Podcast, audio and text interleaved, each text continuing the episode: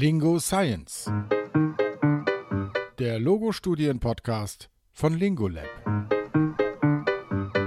Schau, was du machst. Biofeedback in der Schlucktherapie. Der Schlaganfall gilt als eine der Hauptursachen für oropharyngeale Dysphagie. Etwa 50 Prozent der Schlaganfallüberlebenden zeigen Schluckstörungen.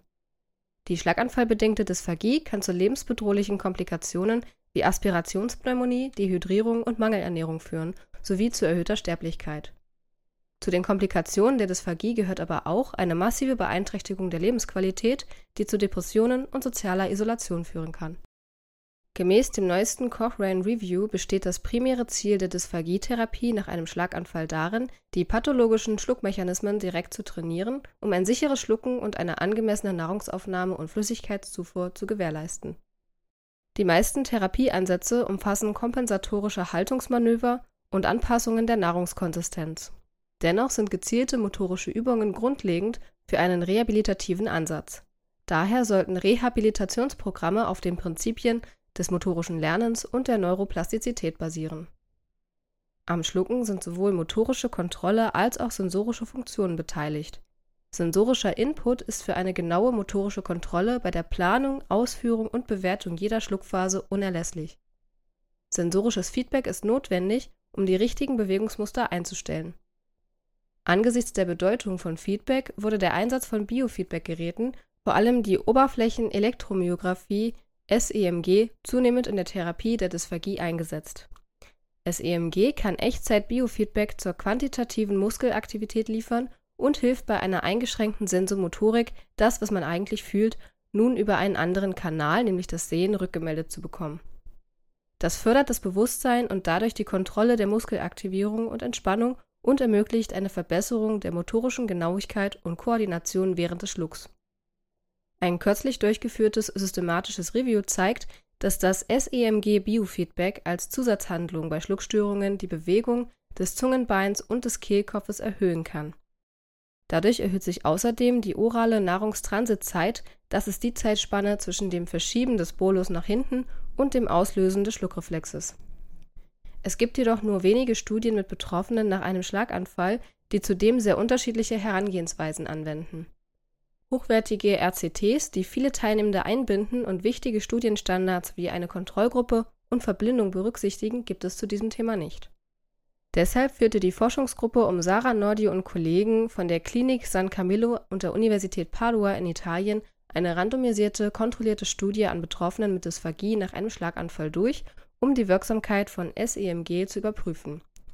Das Hauptziel der Studie war es, zu schauen, ob die Kontrollbehandlung mit Biofeedback effektiver ist als die normale Behandlung. Dabei wurde die funktionelle orale Aufnahme beurteilt, das heißt, es wurde beobachtet, welche Nahrungsmittelkonsistenzen die Betroffenen vor und nach der Therapie zu sich nehmen konnten. Außerdem wurde die Effektivität der pharyngealen Clearance, also der eigenständigen Rachenreinigung und die Schlucksicherheit beurteilt.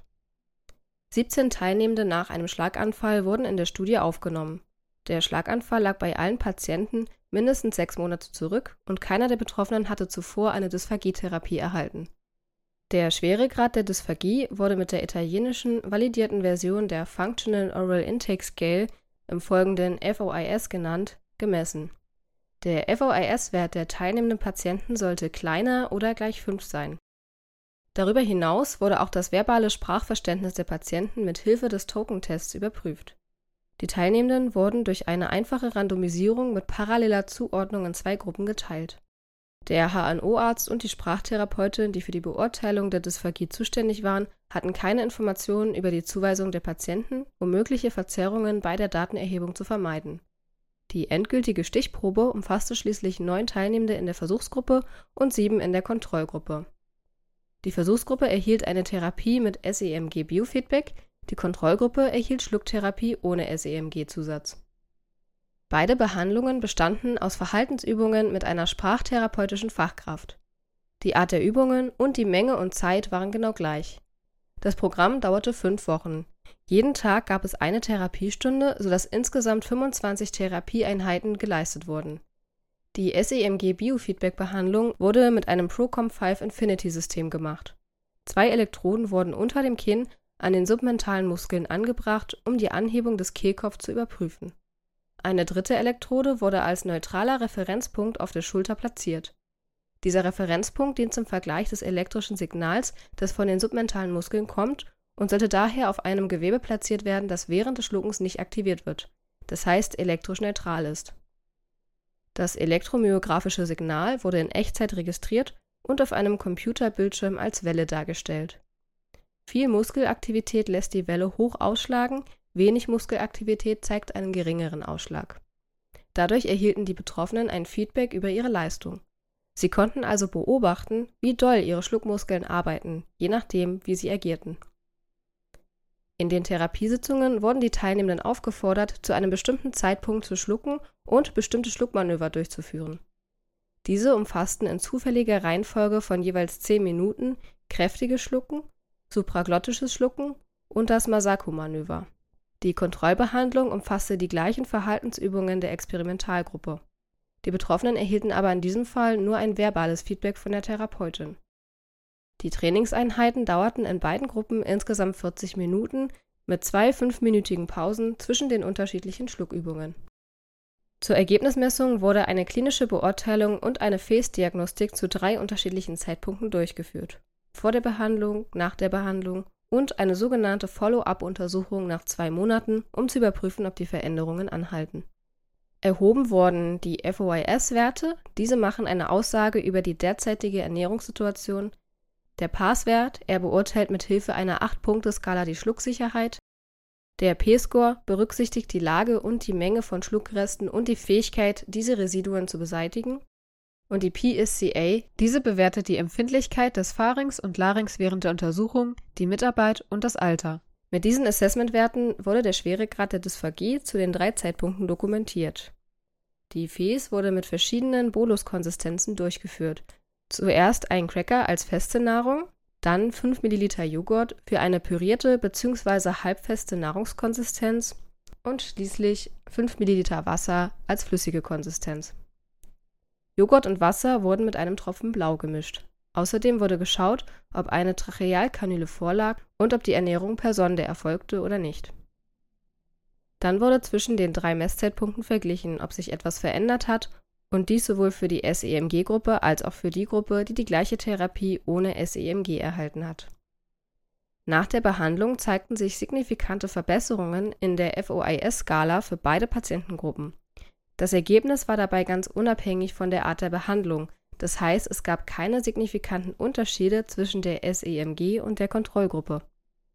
Bei den anderen Parametern wurden jedoch Unterschiede zwischen den beiden Gruppen festgestellt die Biofeedback-Gruppe zeigte im Durchschnitt einen geringeren Aspirationsgrad für halbfeste Nahrung und einen geringeren pharyngealen Pooling-Score für halbfeste und flüssige Nahrungsmittel nach der Behandlung. Der PSCA-Score für Flüssigkeiten hatte sich ebenfalls bei der Biofeedback-Gruppe signifikant verbessert im Vergleich zu der Kontrollgruppe. Es wurden keine statistischen Effekte für feste Konsistenzen beobachtet, was irgendwie zu erwarten war, da Menschen mit Dysphagie solche Konsistenzen meist schwerer schlucken können in der Tat umfasst die Stichprobe der Studie Betroffene mit mittelschwerer bis schwerer Dysphagie und nur wenige waren in der Lage, während der Protokollbehandlung feste Nahrung zu sich zu nehmen. Da sich die Werte der FOIS-Skala bei den Betroffenen beider Gruppen verbesserten, stellten Nordio und Team fest, dass die Schluckübungen als solche die orale Aufnahme der Patientinnen und Patienten schon insgesamt positiv beeinflusst haben. Die zweite Ergebnismessung deutet aber darauf hin dass die Anwendung von SEMG-Biofeedback die Wirkung der Schluckübungen nochmals erhöht. Das Auftreten pharyngealer Rückstände wurde dadurch signifikant verringert und die Schlucksicherheit wurde verbessert. Die Effekte waren außerdem nachhaltig, weil sie in der Follow-up-Untersuchung bestätigt werden konnten. Diese Ergebnisse ermutigen zu einem intensiven verhaltenstherapeutischen Schlucktrainingsprogramm schlaganfallbedingter Dysphagie, das durch Unterstützung von SEMG-Biofeedback noch wirksamer wird Basierend auf diesen Ergebnissen und auf früheren Erkenntnissen in der Literatur schlussfolgert die Forschungsgruppe, dass das SEMG-Biofeedback Auswirkungen auf das oropharyngeale Koordinationsmuster während des Schluckens hat. Die verbesserte Schluckkoordination sorgt für eine Verringerung der pharyngealen Rückstände und eine Abnahme der Penetrations und Aspirationsereignisse nach der Behandlung. Als weiteres Plus bewerten sie, dass das SEMG-Biofeedback ein konstantes Monitoring der Therapieerfolge bei den Betroffenen ermöglicht, was unter anderem für die Sicherheit und langfristige Wirksamkeit einer Behandlung entscheidend ist. Auf den Punkt gebracht von Giorgio Benedetti, Studierende der Patholinguistik an der Universität Potsdam. SEMG stellt also eine sinnvolle Ergänzung zur Dysphagietherapie mit neurologischen Patienten und Patientinnen dar. Dies war jedoch das erste RCT, das zu diesem Thema durchgeführt wurde. Um die tollen Ergebnisse zu bestätigen, sollte die Studie aber mit einer größeren Patientenstichprobe gemacht werden, um statistisch belastbare Aussagen über den therapeutischen Nutzen von SEMG bei der Behandlung von Dysphagie zu treffen und diesen noch klarer zu definieren. Auf jeden Fall kann das EMG-Biofeedback in der Zwischenzeit an der Dysphagietherapie eingesetzt werden, da es deutliche Pluspunkte gegenüber der klassischen Therapie bringt. Schön wären regelmäßige Fortbildungsangebote zum Einsatz von SEMG-Biofeedback in der Praxis. 2019 hat Prof. Dr. Stefanie Duchatz bei den 5. Düsseldorfer Dysphagietagen einen Workshop dazu angeboten. Den Link zur Veranstaltung und den dazugehörigen Folien schreiben wir mit ins PDF zur heutigen Folge. Auch Dr. Ulrike Frank vom Schlucklabor der Uni Potsdam hat schon mehrfach Praxisseminare zur SEMG-gestützten Schlucktherapie angeboten. Halten Sie die Augen offen! LingoScience ist eine Gemeinschaftsproduktion von Lingolab und dem Bundesverband für akademische Sprachtherapie und Logopädie DBS. Dieser Text ist auch als PDF zum Mit- und Nachlesen erhältlich auf lingo-lab.de/podcast sowie in der Infothek auf dbs-ev.de. Hier wie dort finden sich auch weitere Studienzusammenfassungen als Podcast und als PDF zum Download. Auch veranschaulichendes Zusatzmaterial wird auf den beiden Webseiten zur Verfügung gestellt. Den Link für das in dieser Studie verwendete SEMG-Gerät und eine Übersicht über die eingesetzten Schluckmanöver packen wir heute mit dazu. Viel Freude am Therapieren wünscht Ihr Team von Lingolab.